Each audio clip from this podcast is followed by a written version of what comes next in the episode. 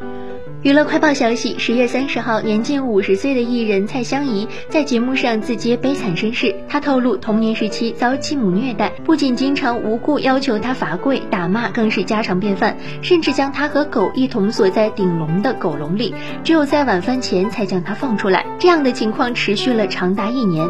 蔡香怡坦言，自己从小就体会不到存在感，一直害怕爸爸抛弃自己，所以即便受虐也不敢吱声。直到二十年前，爸爸在去世前。前才知道他的痛苦过往，当看到八十三岁的老人痛哭着向他道歉，这才让他感受到一丝关爱。至今回想起来，仍忍不住落泪。蔡香怡的童年除了饱受继母的欺压，还因为她长相普通、体型肥胖，遭到了同学的霸凌。她本来想用吃来保护自己，却不料发胖后被取绰号，还遭到男同学的无情嘲笑。